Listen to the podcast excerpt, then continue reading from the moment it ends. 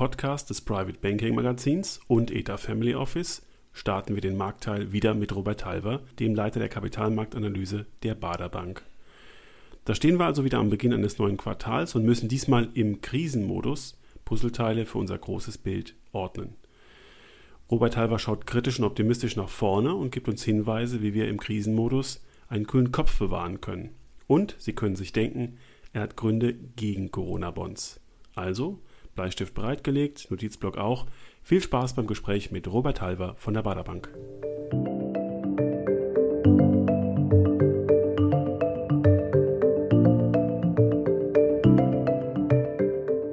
In Frankfurt im Büro erreiche ich Robert Halver. Ähm, Herr Halver, ich äh, freue mich, dass wir wieder sprechen. Ich freue mich, dass Sie bei guter Gesundheit sind. Was machen Sie denn im Büro zu dieser Zeit? Ja, ich bin noch im Büro in der Tat, weil ich ja in einem abgeschiedenen Räumchen sitze, also sozusagen kaserniert und unter Quarantäne. Nicht, weil ich jetzt Symptome habe, überhaupt nicht. Mir geht es sehr gut. Ähm, aber dann kann man eben weiterhin im Office arbeiten und äh, ich sehe dann hier, hier aus dem Fenster raus auf die Frankfurter Börse. Ich bin ja fast jeden Tag da treffe natürlich keinen Kollegen jetzt ähm, näher als zwei Meter und Interviews werden ja mittlerweile mit Stange oder mit, mit äh, Stehmikrofon geführt, so dass auch nichts passiert. Also alle Verhaltensmaßregeln halte ich in der Tat ein. Wunderbar. Insofern auch ganz herzlichen Dank, dass Sie wieder Zeit haben und dass Sie wieder dabei sind. Ähm, ja, wir haben was aufzubereiten. Als wir das letzte Mal gesprochen haben, da waren wir eigentlich für den Jahresanfang guter Dinge. Wir waren uns sicher, wenn irgendwas passiert, die Notenbanken sind da. Das haben sie auch versprochen. Und ähm, jetzt kam ein externer Impaktor. Haben denn die Notenbanken aus Ihrer Sicht gehalten, was sie versprochen haben und was die Investoren erwartet haben? Ja, die Notenbanken haben ja gar keine andere Chance. Sie müssen ja zwei Dinge machen. Sie müssen ja eine neue Finanzkrise, Banken, Schuldenkrise verhindern, weil mehr Schulden aufgenommen werden müssen über Konjunkturprogramme. Und genau diese Konjunkturprogramme äh, müssen die Notenbank ja zu zinsgünstigsten Konditionen dann auch finanzieren, sonst gäbe es ja keine Möglichkeit mehr, überhaupt Konjunkturprogramme zu starten. Wir haben ja eine Welt, die ja schon ja voller Schulden startet. Es kommen ja in diesem Jahr dramatisch neue Schulden hinzu. Also von daher macht die Notenbankpolitik weltweit einen guten Job, aber sie kann eben auch nur den Tisch reichhaltig decken. Sozusagen fressen muss die Fiskalpolitik, die jetzt die Konjunkturprogramme dann auch stemmen muss, das Geld ausgeben muss. Und da gibt es natürlich verschiedene Möglichkeiten. Und an der Stelle waren wir im Prinzip auch schon vor einem Vierteljahr. Denn äh, wir haben gesagt, dass die Notenbanken alles bereithalten. Die Fiskalpolitik äh, ist zögerlich. In den USA gab es so ein paar Programme. In Europa gibt es völlige Uneinheitlichkeit. Ähm, ja, das heißt, wir haben dann doch noch eine politische Aufgabe, die auf dem Tisch liegt. Definitiv. Die Fiskalpolitik, die muss jetzt äh, Arbeit leisten. Jetzt werden Helden geboren in Brüssel, in jeder europäischen Hauptstadt, aber auch in Berlin. Für mich ist ja entscheidend, dass man jetzt nicht nur sagt, wir sorgen für zinsgünstigste Kredite, für Kreditgarantien, dass da dass da niemand umfallen kann. Das Problem ist ja, die Umsätze fehlen. Ähm, die Produktion ist teilweise gestoppt. Es gibt keine Nachfrage. Da muss man natürlich ran. Und gerade in diesen, egal wie lange es dauert, wie lange jetzt dieser Shutdown, diese Wirtschaftsschließung ja auch in Deutschland dauert, ähm, die Politik, die Bundespolitik in Europa muss jetzt dafür sorgen, dass auf diesem Weg, wo alle jetzt die Luft anhalten müssen, dass man sozusagen alternativ mit Sauerstoff kommt, damit eben, wenn es dann wieder losgeht, wenn äh, die Virusepidemie, die Viruskrise vorbei ist, die Wirtschaft wieder anlaufen kann. Und dann sollten bitte möglichst wenig umgekippt sein, wirtschaftlich kaputt sein, denn die einmal kaputt sind wirtschaftlich, stehen ja nicht wieder auf.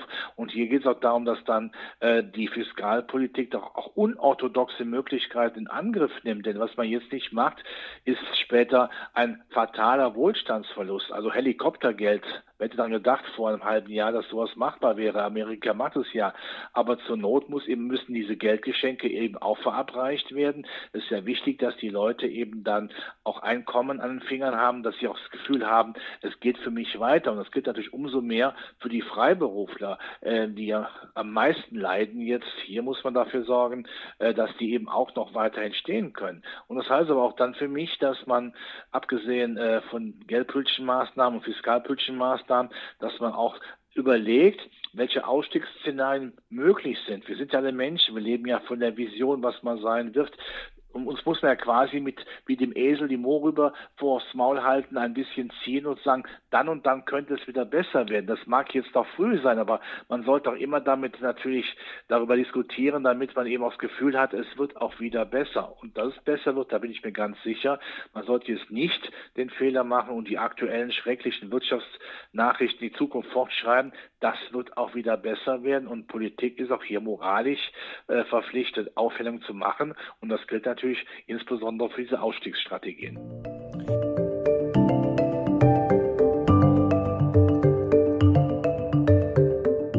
Ich glaube auch, dass ganz viele Investoren das schon mit eingeplant haben und sich gerade Strategien entwickeln, wann sie quasi wieder Risiko aufbauen. Oder manche haben ja ähm, darauf zugewartet äh, und sahen schon, dass wir spätzüglich sind und haben zu wenig Aktien gehabt und halten die jetzt bereit. Das äh, erklärt ja vielleicht auch, warum wir in den letzten Tagen einen äh, recht starken Markt gehabt haben oder warum der Markt gar nicht so stark fällt. Ja, das Positive daran ist natürlich, wenn man von positiv reden äh, möchte, bei all dem Elend, das wir sicherlich mit der Viruskrise ja ähm, vor uns haben und auch schon abarbeiten. Äh, wir haben jetzt sehr schnell und intensiv verloren. Also dieser Crash kam sehr schnell. Und ähm, er ist also schnell vorbeigezogen und jetzt scheinen die Aktienmärkte dabei zu sein, ihre Wunden zu lecken, zu überlegen, wo ist denn jetzt mal, wo ist denn jetzt mal Schluss, wo muss man jetzt auch mal eine Bodenbildung äh, denn finden. Das wird sicherlich Zeit dauern, das, das wird sehr breitflächig sein, aber äh, das eine ist natürlich diese schrecklichen Wirtschaftsnachrichten, auch, auch die medial ähm, schlimmen Dinge, die noch medizinisch kommen, aber zeitgleich darf man eben auch nicht vergessen, haben wir auch ein, so etwas wie ich nenne es mal das vierblättrige Kleben. Blatt. Erstens das billigste Geld der Welt, zweitens das meiste Geld der Welt, äh, das drittens Nachholpotenzial äh, von der Produktion über Konjunktur und natürlich die massivsten Konjunktursozialprogramme aller Zeiten. Warum sollten da äh, die Aktienmärkte nicht mittel- bis langfristig wieder deutlich steigen? Das ist für mich ganz klar. Und vielleicht könnte man sogar noch ein fünfblättriges Kleeblatt draus machen, die Alternativanlageform zum Aktienmarkt Zinspapiere, die werden ja nicht attraktiver. Das muss man ja auch sehr klar erkennen. Da sind wir eigentlich beim äh, großen Verlierer dieser Rettungsaktion. Äh, wir haben jetzt zwar so ein paar Fälle gesehen, in denen ähm, einige Anleihen plötzlich wieder Renditen haben, wo man sie gar nicht erwartet hat. Aber das hat was mit äh, der Einschätzung zu tun, dass bestimmte Branchen, bei bestimmten Branchen ein Pleiterisiko bei den Anleihen eingerechnet wird, wo man es auch nicht erwartet hätte. Aber langfristig heißt auch diese Rettungsaktion, dass Nominalkapital eigentlich nur noch da sein kann, um Risiko aus einem bestimmten Portfolio auszusteuern. Ja, richtig. Man kann es auch so sagen, die Schulden, die wir dann eben hier jetzt aufnehmen, sind quasi die Straße, die die Wirtschaft eben dann transportieren soll. Die, also die Wirtschaft soll gestützt werden mit einem möglichst äh, freigeräumten Straße. Das sind die Schulden. Ja, eine Bankengruppe hat es mal früher so genannt, wir machen den Weg frei. Das ist ganz klar. Aber lassen Sie mich mit hier nochmal einhaken und sagen, diese Rettungsmaßnahmen müssen natürlich auch klug sein. Man sollte auch hier nicht den gesunden Menschenverstand verlieren diskutieren. Also die Diskussion über Eurobonds, Corona-Bonds finde ich schrecklich. Die darf es auf keinen Fall geben. Denn mit Corona-Bonds bekommen die Franzosen ihren Herzenswunsch erfüllt, äh, durch die virale Hintertür eine Vergemeinschaftung von europäischen Schulden anzustreben. Wenn wir das einmal zulassen, dann werden wir diese Tür nie mehr, zu, nie mehr zubekommen. Wir werden dann eben sehen, dass dann auch für in Zukunft äh, diese Vergemeinschaftung kommen wird. Denn ähm, die Länder, die dafür haften müssen, Deutschland, ähm, Österreich und die Holländer und die, die Finnen, die haben, die kriegen ja kaum was von diesem Geld. Hier wird ja über Summe von einer Billion gesprochen. Äh, davon bekommen wir wenig. Wir müssen aber dafür haften, zahlen dafür mit höheren Renditen. Das heißt, auch unsere Eigenkreditzinsen werden dann teurer. Äh, wir dürfen aber nicht großartig mit darüber befinden, was mit dem Geld gemacht wird. Und am Ende verlieren wir auch noch unser Top-Rating, das AAA. Das darf auf keinen Fall sein. Für mich ist ganz klar, äh, die alternative Möglichkeit muss sein, dass die EZB weiter einspringt. Eine Stabilitätszone müssen wir ja sterben, das, da kommen wir ja nicht mehr raus, aber äh, wir sollten nicht die letzten Stabilitätshüllen fallen lassen und man sollte es so machen, wie es auch vorgesehen war, dass man über den ESM, über den Rettungsschirm geht, den kann man ja von den Bedingungen her aufweichen. Da kann man ja sagen, äh, bisher ist ja so, dass das Geld kurzfristig zurückgezahlt werden muss, das kann man ja deutlich verlängern. Wieso sollte man nicht Regelungen finden wie in Griechenland, die dann eben jahrzehntelang gelten? Und man sollte auch gerne gerne sagen, dass die, die, ja, die Reformbestimmungen, die Stabilitätskriterien dann als Gegenleistung eingehalten werden müssen, dass man die auch lange Jahre aussetzt. Aber bitte nicht jetzt auch über Vergemeinschaftung reden. Es muss da immer so sein, dass die Schulden des einzelnen Landes sind. Und äh, bei allem Respekt für Italien, tolle Menschen, tolles Land. Ähm, wir können dann, äh, wir retten Italien gerne mit der EZB, aber über die Vergemeinschaftung von Schulden, äh, bitte, das muss man auch sehr klar sagen, sollten nicht äh, vier Millionen Schwarzarbeiter, was man hört, dann eben auch noch, auch noch eine gewisse Vergünstigung bekommen. Haushaltspolitik, vernünftige Strukturen in einem Land, muss Italien schon selbst es schaffen. Also helfen auf jeden Fall, da bin ich auf jeden Fall dafür, weil wir damit auch Europa retten. Wir wollen ja nicht äh, Nationalstaaten wieder haben, weil wir damit keine Chance dagegen über Russen, Chinesen, Amerikaner haben, da werden wir aufgefressen. Aber dass man jetzt jedes Leistungsprinzip aufgibt, das darf nicht sein.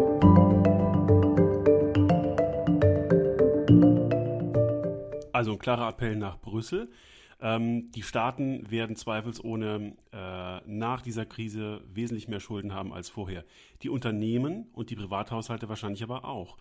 Und äh, ist das ein, ähm, ein Aspekt, an dem wir uns einfach gewöhnen müssen, dass wir mit den Schulden und den Niedrigzinsen, was wir schon oft diskutiert haben, einfach weiterleben müssen? Oder glauben Sie, dass es irgendwann nach äh, den ganzen Rettungswegen, Zinssenkungen, neue Anleihenaufkaufprogramme, mehr Geld, äh, mehr Fiat-Geld und so weiter und so fort, dass es irgendwann ein Umdenken gibt. Äh, wie, wie könnte das denn aussehen?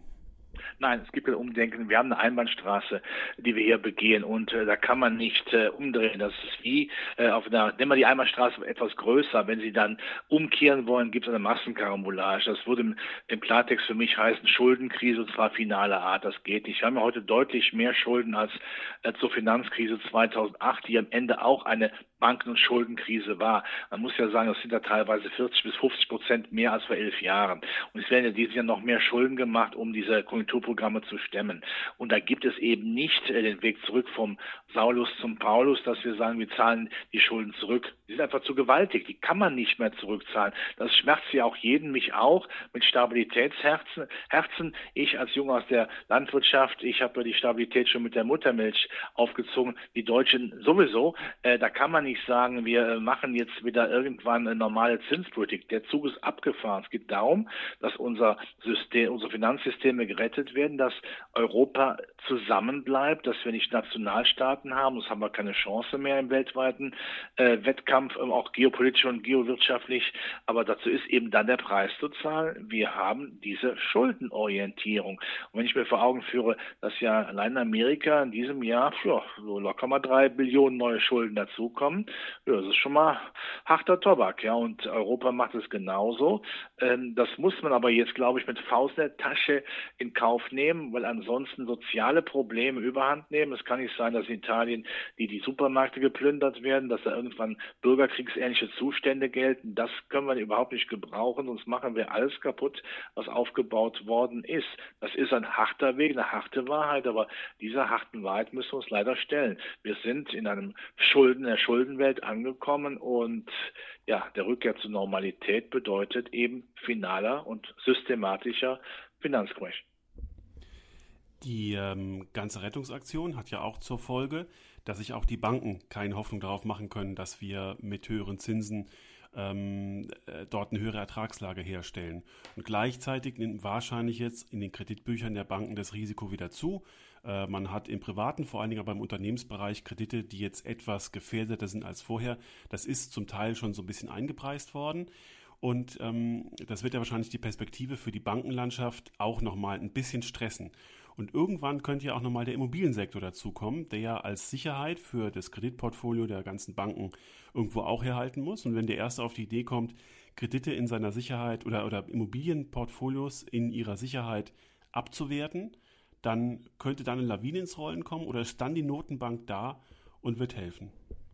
Ja, also das ist ja eben, das ist ein Dominosteineffekt. Also wenn wir eine Schuldenkrise haben, um mit neuen Schuldenkulturpaket zu finanzieren, äh, die ja notwendig sind, um eben Verwerfungen wirtschaftlicher Art zu, äh, zu begrenzen. Das heißt, durch auch Unternehmen äh, könnten pleite gehen oder werden pleite gehen. Das heißt, man muss auch die Banken mal wieder retten, ja, aber jetzt nicht im Sinne, dass man äh, ihnen jetzt, äh, jetzt Eigenkapital gibt, sondern sagt zumindest, äh, also ich fange mal so an, mit Liquidität das Schlimmste zu verhindern. Dass da natürlich der Einzelstaat sagen kann, bevor da eine große Bank umkippt, gehe ich da als Anteilseigner rein, wäre natürlich eine Möglichkeit. Wir haben ja in Amerika gesehen, das war eigentlich eine geniale Idee nach der Finanzkrise, dass der Staat jede Bank gezwungen hat, ähm, Eigenkapital des Landes oder der USA aufzunehmen. Und dieses Eigenkapital hat man nachdem die Krise, Finanzkrise vorbei war, die auch die Bankenkrise, äh, wieder mit Gewinn für den Steuerzahler äh, verkauft. Das könnte man ja auch hier in äh, Deutschland und in Europa machen, damit da nicht bitte nochmal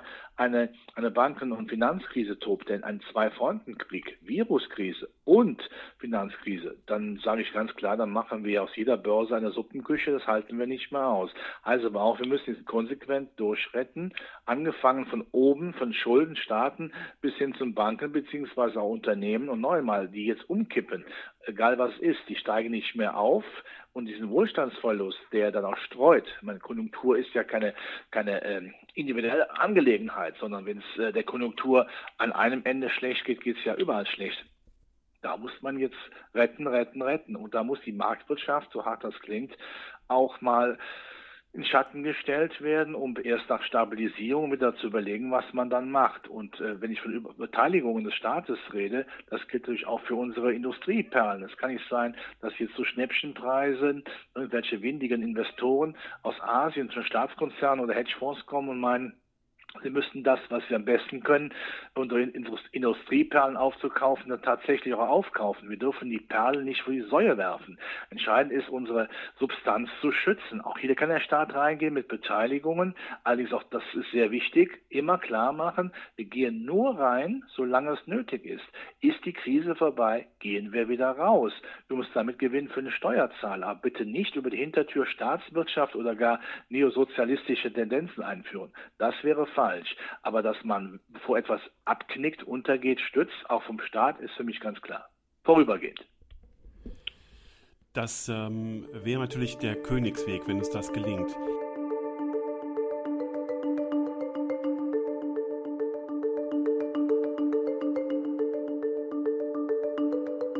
Jetzt sind, ähm, muss ich sagen, die Anleger, die Vermögensverwalter und alle, die diesen Markt analysieren, vergleichsweise cool geblieben. Also ich habe wenig ähm, Aufregung erlebt. Äh, jeder weiß, es ist eine Ausnahmesituation. Jeder weiß, es wird gerettet, wo es zu retten gilt. Jeder weiß, danach sieht die Welt vielleicht ein bisschen anders aus.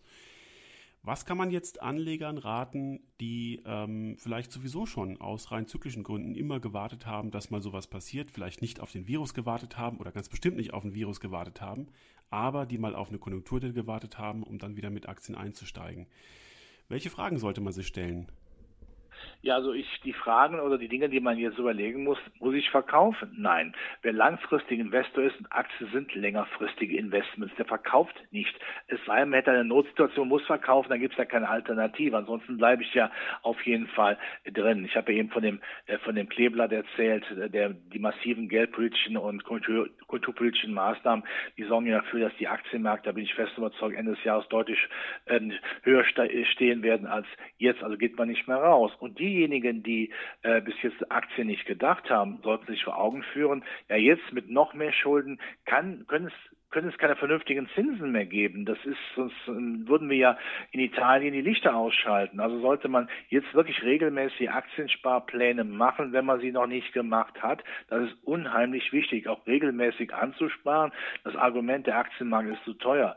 Das gilt jetzt nicht mehr. Jetzt sollte man reingehen und ich bin mir äh, äh, sicher, dass vor allem die zyklischen, die kulturzyklischen Werte, die ja zusammengeprügelt worden sind, weil man Angst um die Weltwirtschaft hat, auch dann die ersten sind, die nachhaltig nach oben gehen, neben den typischen Wachstumswerten aus der Digitalisierung, aus dem Technikzeitalter, äh, denn das merkt ja jeder, der jetzt zu Hause Homeoffice macht, und das merken die Arbeitgeber. Da kommt jetzt Schwung rein. Digitalisierung, eben auch äh, zu Hause und allen Möglichkeiten mit Netzausbau und so weiter. Das wird jetzt sicherlich massiv Schmackes und Schwung aufnehmen und das ist natürlich dann für die Technikausrüster sehr wichtig und daneben auch die Unterhaltungswerte Netflix. Ich denke mir so, mancher wird jetzt zu Hause, der nicht arbeiten kann oder der nicht für die Tür kann, äh, sich äh, mit Netflix beschäftigen, streamen oder Walt Disney, ja, die ganze Unterhaltungselektronik, die wird natürlich kommen. Aber entscheidend ist für mich, jetzt kann auch Deutschland sehen,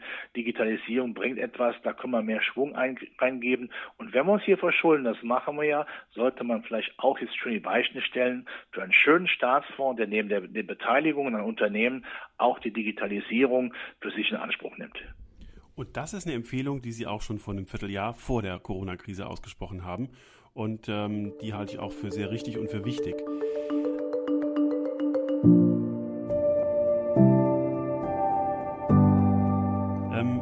Haben jetzt gerade schon aufgezählt, welche Geschäftsmodelle besonders beansprucht werden im Zuge dieser Krise und welche wichtig werden.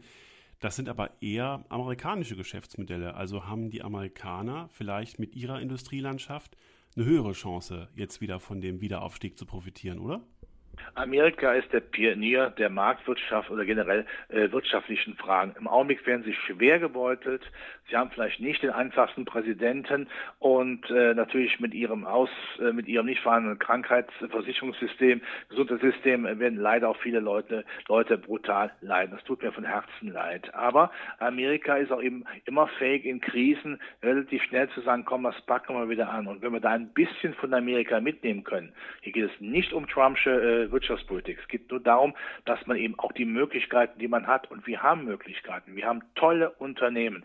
Und das darf man auch an der Stelle mal sagen. Wir haben noch ein tolles Gesundheitssystem im Vergleich zu anderen Ländern. Wir haben doch nach wie vor eine tolle Industriegüterkultur. Und da jetzt mal Gas zu geben, vom Staat zu sagen, über Beteiligungen, über Stützungsaktionen, über Staatsfonds auch die Zukunft hier zu gewinnen, auch Digitalisierungstechnik. Auch wir haben Unternehmen im Mittelstand, ähm, die Digitalisierung digitalisierungsorientiert sind, die toll sind, wo man gerne einsteigen würde vom Ausland, diese Unternehmen zu steigern und damit so eine Art ich sage es mal, äh, die Wirtschaftswunder ist, ist das Wort ist mir zu dick, aber äh, dass man einfach sagen kann, hier bauen wir wieder Zukunft auf, das wäre wichtig. Und wir haben noch etwas.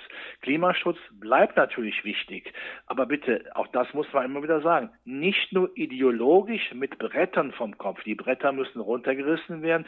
Man muss die Frage stellen, wie verdienen wir damit Geld? Wie bieten man vielleicht den Schraubern am Autofließband eine Perspektive, demnächst, äh, was weiß ich, nicht mehr Auspuffe anzu, an anzuschrauben, sondern äh, im Bereich der Umwelttechnik äh, diese entsprechenden äh, Güter zu fertigen. Wir sind in vielen Bereichen hier führend und das müssen wir weiter ausbauen, sowieso im Inland lassen und nicht uns aufkaufen lassen. Auch hier darf Deutschland durchaus egoistisch sein, wenn es andere eben auch sind, aber hier äh, für die Zukunft zu sorgen. Und dann muss man sich keine Sorgen machen, dann kriegen wir auch diese Krise gewuppt. Deutschland hat immer Krisen gewuppt. Richtig. Und an dem Punkt nochmal einzuhaken, ähm, viele, die es gar nicht so mochten, dass äh, am äh, Freitag für die Zukunft von Schülern demonstriert worden ist oder die Greta auch nicht mögen, sagen jetzt, na, die Greta kann zu Hause bleiben, die braucht man nicht mehr. Die Themen ähm, wie Nachhaltigkeit, äh, wie höherer Umweltschutz rücken so ein bisschen in den Hintergrund vor den aktuellen Themenstellungen. Ähm, glauben Sie, dass sich die Transformation der Wirtschaft auf diese nachhaltigen Industrien, auf die nachhaltige Indust äh, Energiegewinnung ähm, dadurch verlangsamt, was wir gerade durchmachen, oder eher beschleunigt?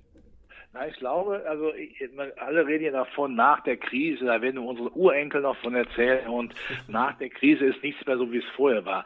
Ähm, ähm das glaube ich jetzt nicht. Ich glaube, wenn sich Dinge normalisieren, normalisieren sich auch Wirtschaftsprozesse. Äh, das glaube ich schon. Äh, und Klimaschutz bleibt wichtig und das unterschreibe ich sofort, nur eben nicht ideologisch äh, und krampfhaft und äh, mit Deindustrialisierung Deutschlands, denn wir müssen auch Arbeitsplätze haben.